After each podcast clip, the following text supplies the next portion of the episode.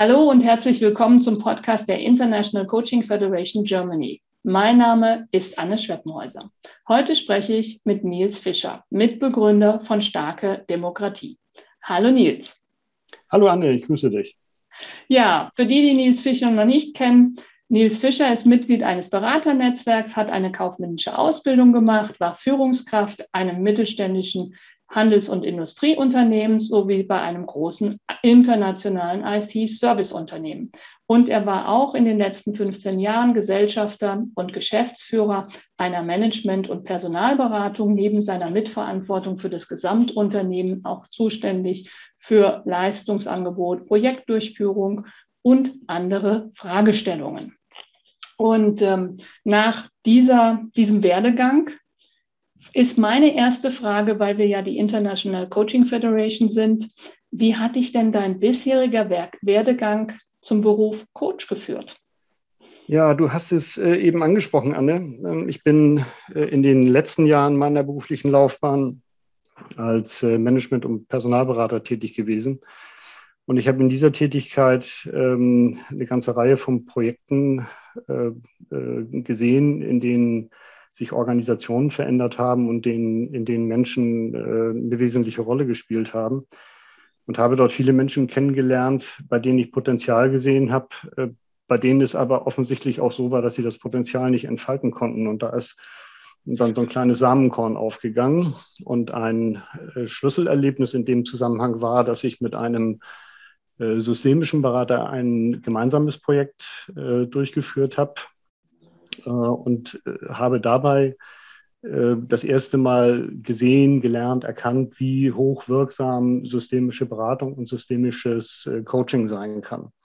Und ich habe mich dann entschieden, nachdem ich meine regelmäßige berufliche Tätigkeit reduziert habe, nochmal eine Ausbildung als systemischer Coach zu machen und bin bis zum heutigen Tage auch als Coach tätig, vorwiegend äh, arbeite ich mit Führungsnachwuchskräften, äh, um sie eben halt auf die Aufgaben, in die sie äh, hineinwachsen, vorzubereiten und äh, ihnen das notwendige Rüstzeug mit auf den Weg zu geben. Und ich bin ähm, äh, total glücklich in dieser Aufgabe. Das macht ganz viel Spaß. Und äh, wenn man eben halt dann sieht, wie sich Potenziale entfalten können, dann ist das ja auch ein ganz starkes Erlebnis. Ja, vielen, vielen Dank auch nochmal an so eine Erinnerung, ne, was der Coachberuf ausmacht, nämlich Potenziale zu entfalten und mhm, genau. ähm, Menschen auch ne, ähm, zum Erblühen zu bringen. Ja, genau. Und ähm, wie hat dich denn dieser bisherige Werdegang zu starker Demokratie geführt? Also der, die ganz kurze Antwort ist, ich habe ähm, in meiner beruflichen Tätigkeit jemanden kennengelernt, der dann mit dieser Idee auf mich zukam. Äh, ich will aber gern drei Worte mehr dazu sagen. Ich bin schon äh, mein ganzes Leben lang, eigentlich seitdem äh, ich die Schule besucht habe, immer politisch interessiert, konnte mich aber nie so richtig entscheiden. Und das hat sich auch dann ähm, weiter fortgesetzt, konnte mich nie so richtig entscheiden, parteipolitisch tätig zu werden. Also ich habe so richtig keine parteipolitische Heimat gefunden habe dann für mich aber erkannt, dass äh, die Demokratie etwas ist, was letztlich auch die Basis für unsere äh, freiheitliche Gesellschaftsordnung ist und was es äh, zu erhalten gilt. Äh, und dann habe ich in der Tat durch einen Zufall äh, den äh, anderen Mitbegründer von Starke Demokratie und, wenn man so will, den Initiator Meinolf Meyer bei irgendeiner Gelegenheit gesehen und der hat mir dann von dieser Idee erzählt, die er dort mit sich rumtrug äh, nämlich die starke Demokratie als Verein zu gründen mit der Idee, äh, Demokratie zu stärken, dadurch, dass wir bestimmte Gruppen von Politikern in Dingen unterstützen, in denen sie vielleicht nicht unbedingt äh, Profis sind. Und ich fand diesen, äh, diesen Ansatz äh, extrem charmant. Ähm, wir äh, fokussieren auf Kommunalpolitik, aber darauf kommen wir vielleicht ja später noch und haben dort mit dem, was wir heute tun, im Verein Starke Demokratie eine echte Lücke gefunden, glaube ich. Das klingt sehr, sehr spannend. Und ähm, für die Zuhörerinnen und Zuhörer, die es noch nicht wissen, Starke Demokratie ist seit Mitte Juli 2021 auch Pro Bono Kooperationspartner von ICF Germany. Und ähm, in diesem Zusammenhang sprechen wir auch heute, um starke Demokratie auch etwas bekannter zu machen und auch diese Möglichkeit bekannter zu machen, Vielleicht magst du unseren Zuhörerinnen und Zuhörern mal erklären, was sind denn genau die Ziele von starker Demokratie? Ja, das mache ich, mache ich natürlich gerne. Ähm, wir leben ja davon, dass wir die guten Ideen weiterverbreiten. Ähm, starke Demokratie, wie der Name schon sagt, und wir waren, ähm, wir waren auch wirklich glücklich, äh, dass wir diesen äh, Namen auch beispielsweise in unserer E-Mail-Adresse noch verankern konnten. Geht ja auch nicht bei allen Namen so. Ähm, starke Demokratie äh, als Verein will in der Tat äh, das demokratische System stärken.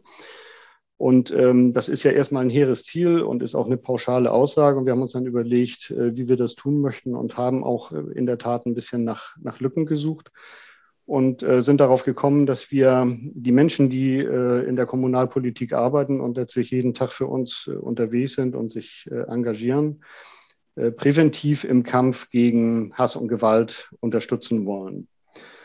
Ähm, das tun wir, indem wir Kommunalpolitikerinnen äh, auf äh, Bedrohung und Beleidigungen vorbereiten, damit sie wissen, wie sie im Ernstfall reagieren können und wollen.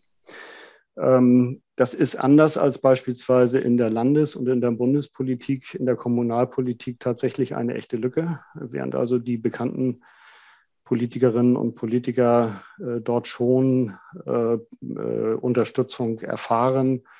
Äh, und wenn es eben halt den Ernstfall gibt, äh, sich dann auch in ihren Netzwerken Unterstützung holen können. Es ist in der Kommunalpolitik, wo vielfach ehrenamtlich gearbeitet wird, so, dass die Menschen erstens das Problem kaum wirklich beschreiben können und wenn es dann passiert, ähm, äh, wirklich überrascht sind, was da eigentlich vor sich geht und andererseits äh, im Ernstfall dann dastehen und überlegen, wie sie sich helfen können und äh, kaum Unterstützung finden, obwohl es Unterstützung gibt. Also es fehlt so diese Brücke zwischen dem Angebot äh, und äh, dem Bedarf. Und äh, nachdem uns äh, klar geworden war, dass hier eine große Lücke zu erkennen ist, haben wir eben halt überlegt, dass wir diese Lücke schließen wollen und haben dann, wir sind eigentlich permanent dabei, haben dann ein Angebot entwickelt, äh, was sich mit der Information zum Thema, äh, mit äh, Vernetzung der Menschen innerhalb dieser Gruppe, mit präventiver Beratung bis hin zu Trainings und Workshops befasst. Und dieses Angebot existiert jetzt seit Mitte 2020 etwa und logischerweise denken wir permanent weiter darüber nach, wie man dieses Angebot verfeinern und verbessern kann. Das ist ja auch der Punkt, der uns jetzt hier zusammenführt, worüber wir uns übrigens sehr freuen. Ähm, dass es äh, diese Kooperation jetzt gibt, ist äh, für uns ein Riesenschritt äh, in Richtung der Menschen, die sich da um uns bemühen. Und wir finden dieses Angebot einfach klasse, hätten wir alleine nie hingebracht. Und deswegen wirklich große Freude, dass wir hier heute auch zusammen sind zu dem Thema. Ja, wir vielleicht ne, für unsere Zuhörerinnen und Zuhörer, wir hatten ja ähm, bevor die Kooperation tatsächlich auch ähm, im Vorstand von ICF Deutschland auch vertieft wurde, ein kurzes Vorgespräch, in dem wir uns relativ schnell einig waren, das macht Sinn, dass wir zusammenarbeiten und mal gucken, ob wir die anderen dazu auch begeistert bekommen. Ja, genau. Ja, und ähm, du hast eben schon angedeutet, welche Aktivitäten ihr schon in die Wege geleitet habt. Ähm, Workshops, ähm, Veröffentlichungen, Vorbereitung. Gibt es denn besondere Aktivitäten, die ihr seit letzten Sommer, weil das ist ja dann schon jetzt ein Jahr etwa, ähm, tatsächlich umgesetzt habt? Ja, also wir, äh, die Vereinsgründung hat, äh, muss ich einfach die kleine Geschichte erzählen, die Vereinsgründung hat stattgefunden im Januar des letzten Jahres. Und äh, in der Tat war es so, dass als wir, ähm, wir hatten uns also überlegt, dass wir auf jeden Fall ähm, äh, Präsenzworkshops machen wollten, um mit den Menschen auch wirklich in Kontakt zu kommen und den Menschen die Möglichkeit zu geben, in einem geschützten Raum miteinander äh, zu sprechen und sich auszutauschen. Und äh, dann haben wir begonnen, an den Konzepten zu arbeiten. Und als wir fertig waren mit den Konzepten, war es dann März. Äh, dann kam Corona und dann war alles möglich, nur Präsenz war nicht mehr möglich. Äh, und wir haben dann nach der äh, Schrecksekunde, die wir alle wahrscheinlich zum Thema Corona hatten, überlegt, was machen wir nun und haben dann diese Konzepte umgearbeitet äh, in etwas, was wir bis dahin überhaupt nicht kannten, also die Aktiven im Verein. Und das sind Online-Workshops. Und diese Online-Workshops haben wir dann im Herbst des letzten Jahres das erste Mal angeboten. Und das ist ein Angebot, was äh, äh, in der Tat äh, sehr gut läuft, wenn ich mal diesen Ausdruck so benutzen darf. Und zwar deswegen, weil wir uns jeweils mit äh, Partnern zusammentun, beispielsweise politische Stiftungen oder äh, kommunalpolitische Akademien, die dann wiederum ihrer Klientel das Angebot machen, einen solchen Workshop zu besuchen. Und wir sind dann diejenigen, die diesen Workshop gestalten. Unsere Workshops sind also nicht, nicht frei äh, verfügbar äh, in dem Sinne, dass man sich dort äh, oder dass sich jeder dort anmelden kann. Das hat Vor- und Nachteile. Für uns hat diese Vorgehensweise den Vorteil, dass wir uns eigentlich mit der äh, Arbeit rund um die Verteiler, die man ja braucht, wenn man Veranstaltungen machen will, überhaupt nicht äh, kümmern müssen, sondern dass die Organisationen, die ihre Klientel kennen, ganz zielgerichtet eben halt auf, ähm, auf äh, die äh, Kundenmitglieder, was auch immer, zugehen können und ihnen diese Workshop-Leistung anbieten können. Und diese Workshops, die laufen gut. Äh, mittlerweile sind wir also ähm, äh, über politische Stiftungen aktiv. Äh, wir sind über, hatte ich gesagt, Kommunalakademien aktiv und wir waren jetzt gerade letzte Woche mit einem solchen Workshop beim Landesfrauenrat in Schleswig-Holstein, weil ja die Frauen in der Politik nochmal ein ganz besonderes äh, Thema haben, was diese sexualisierten äh, Angriffe angeht. Äh, und diese Workshops bieten wir, da kann ich heute schon sagen, regelmäßig an. Außerdem regelmäßig gibt es auch bei uns natürlich einen Podcast. Ähm, wir haben monatlich eine neue Folge zu dem Thema, in dem wir über interessante Teilthemen informieren oder Gespräche führen rund um dieses Thema Formen der Bedrohung, äh, rechtliche Hintergründe, also versuchen Informationen weiterzugeben an die äh, Kommunalpolitikerinnen und Kommunalpolitiker in Deutschland. Äh, dann gibt es einen Newsletter, der im Quartal einmal erscheint, in dem wir äh, auch die Infos zusammenfassen, äh, die wir für relevant halten. und wir werden zunehmend eingeladen zu ähm, öffentlichen Veranstaltungen, vielfach heute natürlich noch online bei denen es dann eben halt darum geht, Vorträge zum Thema zu halten oder an Diskussionen teilzunehmen. Das heißt also, der Verein ist, ist sichtbar. Äh, wir werden, dort, äh, wir werden dort offensichtlich auch äh, gesehen als eine Institution, die, ähm, die eine gewisse Expertise mittlerweile hat auf diesem Feld, sodass wir hier also auch über, diese, über dieses unangenehme Phänomen berichten können und in der Öffentlichkeit informieren können. Ja, vielen, vielen Dank für diesen bunten Blumenstrauß, den du jetzt auch schon aufgemacht hast, was ihr alles tut und wo ihr alles gesehen werdet. Und, ähm, und auch von der Resonanz, über die du berichtest. Mhm. Und vielleicht gibt es ja auch die ein oder andere Herausforderung, wo ihr sagt, da stehen wir gerade davor, das wäre noch wichtig, uns mehr in die oder in eine andere Richtung zu entwickeln. Was gibt es da? Ähm, man muss sich vielleicht vor Augen halten, dass es in äh, Deutschland, und wir sprechen ja, äh, wenn, wenn wir über Vereinsaktivitäten reden, äh, äh, wir werden, weil wir aus Norddeutschland kommen, oft so in die norddeutsche Ecke gepackt, ist aber eigentlich nicht so, weil wir uns vorgenommen haben, die äh, Kommunalpolitik äh, in Deutschland als unsere Zielgruppe zu nehmen. Ähm, wir möchten gerne weiterkommen in der bundesweiten Ausdehnung. Äh, uns äh, schwebt vor, dass wir neben der Arbeit in äh, Bundesländern wie Schleswig-Holstein, Hamburg, Nordrhein-Westfalen und Hessen, wo wir jetzt aktiv sind, eben halt die übrigen Bundesländer auch noch erreichen. Das schaffen wir mit den eigenen Kapazitäten nicht. Im Verein sind jetzt knapp 20 Aktive, aber alle ehrenamtlich, also alles Menschen, die äh, neben der Tätigkeit im Verein auch äh, andere Tätigkeiten ausüben. Also glücklicherweise viele junge Menschen, die äh, studieren oder in der Berufsausbildung sind, aber auch natürlich Menschen, die beruflich äh, tätig sind. Und wir würden gerne nächste Schritte machen in dieser bundesweiten Ausdehnung. Das ist eine echte Herausforderung. Also wir suchen Mitstreiter, Aktive äh, aus äh, allen Bundesländern in Deutschland, die diese Idee vertreten wollen und können und die Lust haben, bei uns im Verein mitzumachen. Wir würden, wie auch in den Bundesländern, in denen wir jetzt schon aktiv sind, anfangen über Workshops und würden dann eben halt versuchen, dort in die Fläche zu gehen und Netzwerke zu bauen. Dafür brauchen wir mehr Aktive, also mehr Mitstreiterinnen und Mitstreiter. Und wir müssen dann irgendwann den Schritt auch gehen, dass wir die Organisationen, die im Verein im Moment praktisch ich will nicht sagen, gar nicht existiert. Natürlich haben wir eine kleine Organisation, aber eigentlich ist es bei, bei 20 Aktiven äh, noch nicht wirklich notwendig, sich äh, zu organisieren. Wir würden dann auch irgendwann dazu kommen, diese Organisation auf- und auszubauen. Und wir möchten uns weiter vernetzen in der Szene. Also wir sind ganz glücklich, wenn wir Anfragen kriegen, sagte ich ja vorhin zu Diskussionsveranstaltungen. Aber jede dieser Veranstaltungen bedeutet natürlich auch immer wieder Arbeit und diese Arbeit muss geleistet werden. Also unterm Strich, glaube ich, kann, kann ich sagen, wenn wir die Herausforderung für uns ist eigentlich, äh, weitere Aktive zu finden und diese in den Verein einzubinden, für die Idee zu begeistern, so dass wir wachsen können und im ganzen Bundesgebiet aktiv werden können.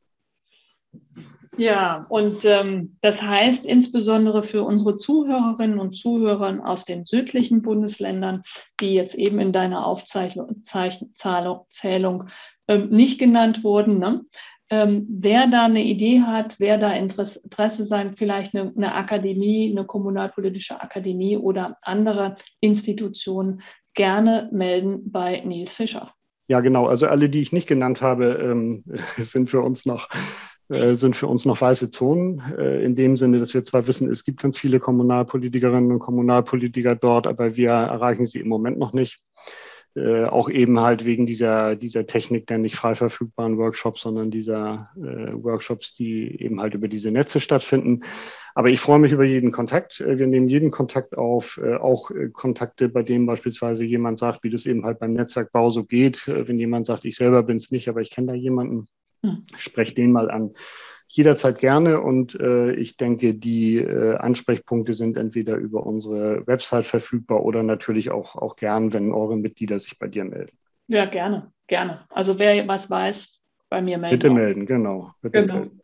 Ja, und dann kommen wir vielleicht auch schon zu dem nächsten Schritt, den du eben schon mal auch angedeutet hast. Was versprecht ihr euch von der Kooperation mit ICF, einer Pro Bono Coaching Kooperation? Ja, ähm, äh, wenn ich das mal so sagen darf, ich, ich als Coach äh, habe mir gewünscht, dass wir im Bedarfsfalle den einzelnen Menschen in der Kommunalpolitik ein ganz individuelles Unterstützungsangebot präsentieren können. Ähm, darüber haben wir im Verein nachgedacht. Äh, daraus ist auch damals diese Diskussionsrunde entstanden, in deren Vorfeld wir beide uns kennengelernt haben. Da ging es um das Thema Resilienz, was also bei der Thematik auch ein wirklich großes und wichtiges Thema ist. Mhm. Und äh, wir haben im Verein darüber nachgedacht, ob wir solche Angebote, also selber in dieser Weise tätig zu werden, ob wir die sinnvollerweise entwickeln sollten oder ob es dann entweder mit, dem, mit den Vereinszielen ansonsten äh, oder aber mit unseren eigenen Kapazitäten kollidiert. Und wir haben uns entschlossen, weil dazu ja auch wirklich eine, ähm, also äh, zum Coaching ja auch eine entsprechende Ausbildung gehört und entsprechende Erfahrung gehört, äh, haben wir uns entschlossen, diese Angebote nicht selbst zu machen. Im Übrigen eine, eine grundlegende Überlegung, äh, dass wir Angebote, die es bereits gibt im Markt, äh, selbst nicht weiter aufbauen wollen, sondern versuchen wollen, über Vernetzung diese Angebote an äh, die Zielgruppe heranzutragen. Das hat dazu geführt, dass wir gesagt haben, wir selber machen es nicht, aber dadurch ist die Notwendigkeit ja nicht weg, äh, mhm. sondern die Notwendigkeit ist nach wie vor gegeben. Und ähm, dann haben äh, wir uns, äh, also einerseits persönlich und dann auch die ICF, kennengelernt über dieses Thema Resilienz, sind in die Diskussion gekommen und äh, ich äh, war und bin begeistert darüber, dass äh, ihr euch vorstellen könnt, ein solches Angebot zu machen. Die Erwartung, die dahinter steckt, ist einfach den Menschen eine, äh, eine individuelle und aus meiner Sicht eine hochwirksame Leistung, äh, was das äh, Problemfeld angeht, anzubieten, äh, die wir als Verein sonst gar nicht anbieten können. Und ähm, wenn man sich dann äh, vor Augen hält, über welche äh, Klientel wir sprechen, nämlich Kommunalpolitikerinnen und Kommunalpolitiker, äh, dann glaube ich, ist es für viele dort eben halt noch nicht äh, unbedingt üblich, ins Coaching zu gehen und auf dem Wege auch diese Gestaltung mit dem Pro Bono-Angebot haben wir natürlich gemeinsam eine Chance, äh, dort einfach einen, Schritt in dieser Gesellschaft voranzukommen und gemeinsam dieses Angebot zu formulieren und es zur Wirkung zu bringen. Und das ist letztlich die Erwartung, äh, die wir haben. Also immer dann, wenn wir als Verein hören würden, dass es irgendwo eine Situation gibt, äh, und wir hatten das ja auch schon, bei der es irgendwo eine Situation gibt, bei der sich für bestimmte Personen Coaching anbietet, individuelles Coaching anbietet, dann würde ich den Kontakt zu euch suchen und äh, würde mich freuen, wenn es dann eben halt zu dem Kontakt äh, kommt und wir dort auch unterstützen und damit helfen können. Ja, und ähm, vielleicht weißt du es schon, vielleicht auch noch nicht. Der erste Kontakt ist ja auch jetzt ähm, zumindest auf dem Weg, sodass wir ähm, vielleicht auch in ein, zwei, drei Wochen darüber berichten können, dass ein erster Kommunalpolitiker schon ein Coaching in Anspruch nimmt. Aber das wäre jetzt im Moment noch ein bisschen zu früh. Ja, also in der Tat, in der Tat kenne ich den Status nicht. Das liegt daran, dass wir beide ähm, äh, nicht äh, synchron, aber trotzdem im Urlaub waren und äh, ich einfach noch nicht fragen konnte und äh, ich auch gedacht habe, es ist bei euch ja in guten Händen und ich muss nicht unbedingt bei dem äh, Klienten nachfragen. Aber ich bin natürlich ganz neugierig, wie es dort weitergeht und äh, wenn es eben halt so weitergeht, dass wir dort gemeinsam äh, unterstützen und helfen können, dann wäre das natürlich auch ein ganz tolles Referenzbeispiel. Ganz genau. Und das führt mich schon zu der nächsten Frage, nämlich, also in meiner Coaching-Ausbildung war es nicht Inhalt, ähm, sich mit einer bestimmten Zielgruppe, nämlich zum Beispiel Kommunalpolitikerinnen, Kommunalpolitiker, zu beschäftigen. Und ähm, das heißt, die Frage ist, was sollte aus deiner Sicht ein Coach aus diesem oder in diesem ähm, Pro Bono ähm, Coach mitbringen, um Kommunalpolitikerinnen zu coachen? Mhm. Also mh, mm, äh, auch, auch wir im Verein ähm, stehen diesem äh, Problemfeld, um das es hier geht, nämlich Hassbotschaften, Beleidigung, Bedrohung bis hin zu tätlicher Gewalt, äh, ja insofern mit einer, mit einer kleinen Distanz gegenüber, weil auch niemand von uns so etwas erlebt hat bisher. Wir hören aber und wir, wir lassen dazu auch in unseren Veranstaltungen äh, Politikerinnen und Politiker zu Worte kommen. Wir hören aber die, äh, die äh, Erfahrungsberichte, die es dort gibt und sind jedes Mal stark betroffen und erschrocken, was sich dort eigentlich so abspielt. Äh, ich glaube, um das mal abzugrenzen gegenüber äh, einem Coaching, wie ich es auch aus, aus dem Wirtschaftsumfeld kenne. Äh, was besonders wichtig ist, ist die äh, Sensibilität für zwei Themenbereiche. Das eine ist eine Sensibilität für diesen Themenbereich Hassbotschaften, Beleidigung, Bedrohung, Gewalt an sich. Also sich, sich mit dem Thema auseinanderzusetzen, ist etwas anderes als sich auseinanderzusetzen mit einem Thema Führung beispielsweise in einem Wirtschaftsunternehmen. Also teilweise geht es eben halt bei dem Problemfeld, über das wir hier jetzt gerade sprechen, äh, tatsächlich um die Gesundheit. Es geht um Morddrohungen. Äh, das ist also eine ganz andere Dimension. Und dafür braucht man, äh, gebe zu, ich habe das von Anfang an auch nicht so gesehen äh, äh, und musste das auch für mich erst einmal erleben. Äh, dazu braucht man eine gewisse Sensibilität, um mit diesen Menschen, die sowas erlebt haben oder potenziell erleben könnten, umzugehen. Äh, das Zweite ist, dass wir ganz äh, äh, oft gehört haben, dass diejenigen, die es erlebt haben und nicht vorbereitet waren, hinterher sagen, ich hätte mir eigentlich vorher Gedanken drüber machen können, dann wäre ich widerstandsfähiger gewesen. Und dahinter verbirgt sich dieser große Bereich Resilienz. Äh, und das wäre der zweite Themenbereich, bei dem ich denke, äh, dort wäre eine Sensibilität äh, für dieses Thema besonders wichtig. Also die Bedeutung von Resilienz schlechthin, was eben halt besondere Stresssituationen angeht. Und hier in unserem Fall eben halt auch bis hin zu Morddrohungen beispielsweise und Bedrohung der Familie.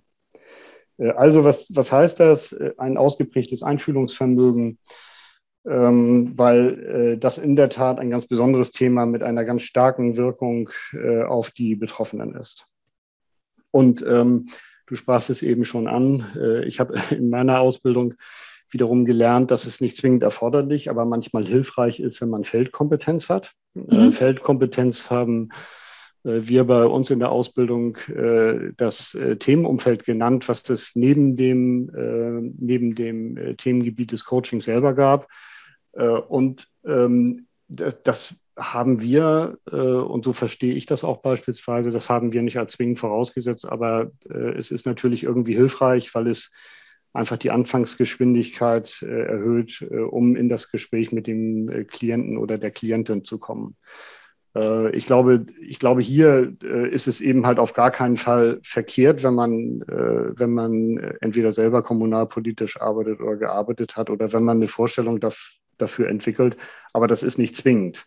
Mhm. Ähm, äh, ich weiß auch gar nicht, ob ich heute schon sagen könnte, das ist wünschenswert. Ich glaube, dann müssen wir einfach mal sehen, wie sich die Arbeit entwickelt, müssen kritisch auf die Arbeit gucken und müssen dann eben halt überlegen, äh, ob, das, äh, ob das eine sinnvolle Erwartung ist oder nicht. Also ich könnte es noch gar nicht mal genau sagen. Ich, ich glaube, dass es jetzt für die ersten Fälle nicht, nicht schädlich ist, wenn es sowas wie diese Feldkompetenz gibt, aber zwingend erforderlich ist es nicht. Ich glaube, die, die Sensibilität und, und sich selber vorzubereiten auf die Themen, die da kommen, äh, auch wenn man Beispiele hört, äh, das ist der deutlich wichtigere Punkt. Was wir, was wir ja, ich hatte das vorhin nicht gesagt, was wir ähm, erreichen wollen mit dem, was wir tun, äh, äh, und zwar auf lange Sicht und vielleicht als Wirkung formuliert, äh, ist, dass wir verhindern, dass über diese, diese Hass- und, und Gewaltbotschaften Menschen so verunsichert sind, dass sie aus ihren Mandaten ausscheiden.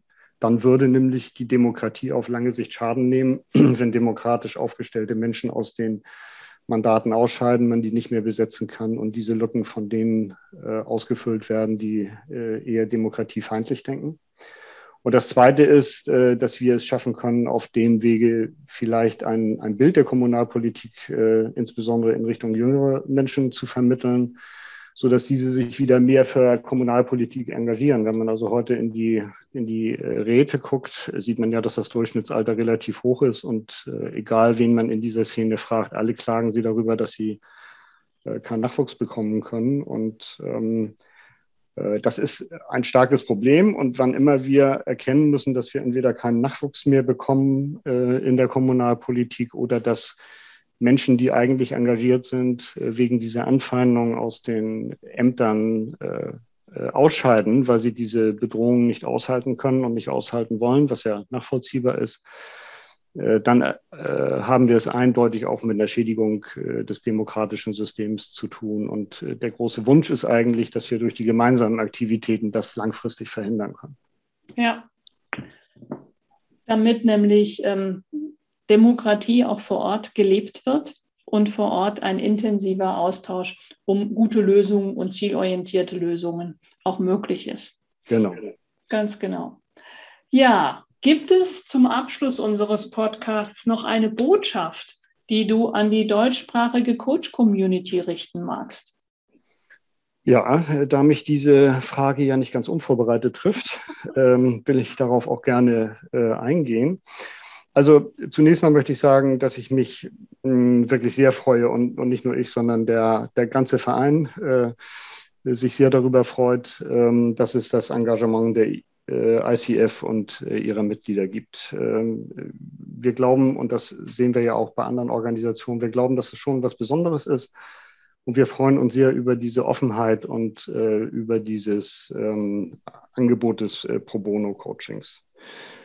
Und dann würde ich sagen, können wir gemeinsam einen Beitrag leisten, unser demokratisches äh, System zu stärken, indem wir eben halt die Menschen, die für uns in diesem System arbeiten, und das muss man sich klar machen, das ist ja eine Tätigkeit, die für jeden von uns erfolgt, dass wir äh, genau die Menschen, die sich äh, jeden Tag in der Kommunalpolitik sogar mehrheitlich ehrenamtlich für uns engagieren, dass wir die wirksam unterstützen. Und ich denke, wenn wir das schaffen, äh, dann sind wir insgesamt einen großen Schritt weitergekommen, äh, auch was das demokratische Verständnis insgesamt angeht. Und ähm, äh, dann geben wir ein Stück auch ein, ein gutes Bild zum Rückhalt der Gesellschaft für die Kommunalpolitik.